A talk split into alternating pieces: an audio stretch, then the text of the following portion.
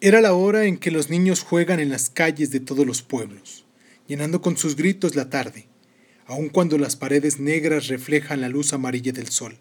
Al menos, eso había visto en Sayula, todavía ayer, a esa misma hora, y había visto también el vuelo de las palomas rompiendo el aire quieto, sacudiendo sus alas como si se desprendieran del día. Volaban y caían sobre los tejados, mientras los gritos de los niños revoloteaban y parecían teñirse de azul en el cielo del atardecer. Ahora estaba ahí, en ese pueblo sin ruidos. Oía caer mis pisadas sobre las piedras redondas con que estaban empedradas las calles, mis pisadas huecas, repitiendo el sonido en el eco de las paredes teñidas por el sol del atardecer. Fui andando por la calle real a esa hora. Miré las casas vacías, las puertas desportilladas, invadidas de hierba. ¿Cómo me dijo aquel fulano que se llamaba esa hierba? La capitana, señor. Una plaga que nomás espera que se vaya la gente para invadir las casas. Así las verá usted. Al cruzar la boca calle, vi una señora envuelta en su rebozo que desapareció como si no existiera. Después volvieron a moverse mis pasos y mis ojos siguieron asomándose al agujero de las puertas hasta que nuevamente la mujer del rebozo se cruzó frente a mí. Buenas noches, me dijo. La seguí con la mirada. Le grité, ¿Dónde vive doña Eduviges?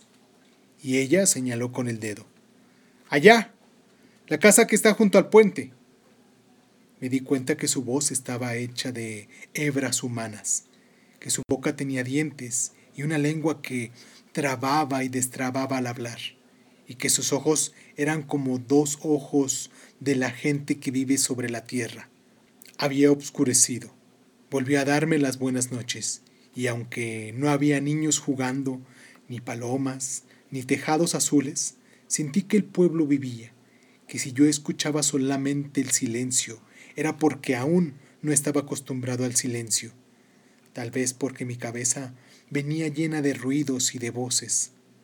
De voces sí, y aquí, donde el aire era escaso, se oían mejor. Se quedaban dentro de uno, pesadas. Me acordé de lo que había dicho mi madre. Allá me oirás mejor, estaré más cerca de ti, encontrarás más cercana la voz de mis recuerdos que la de mi muerte, si es que alguna vez la muerte ha tenido alguna voz. Mi madre, la viva.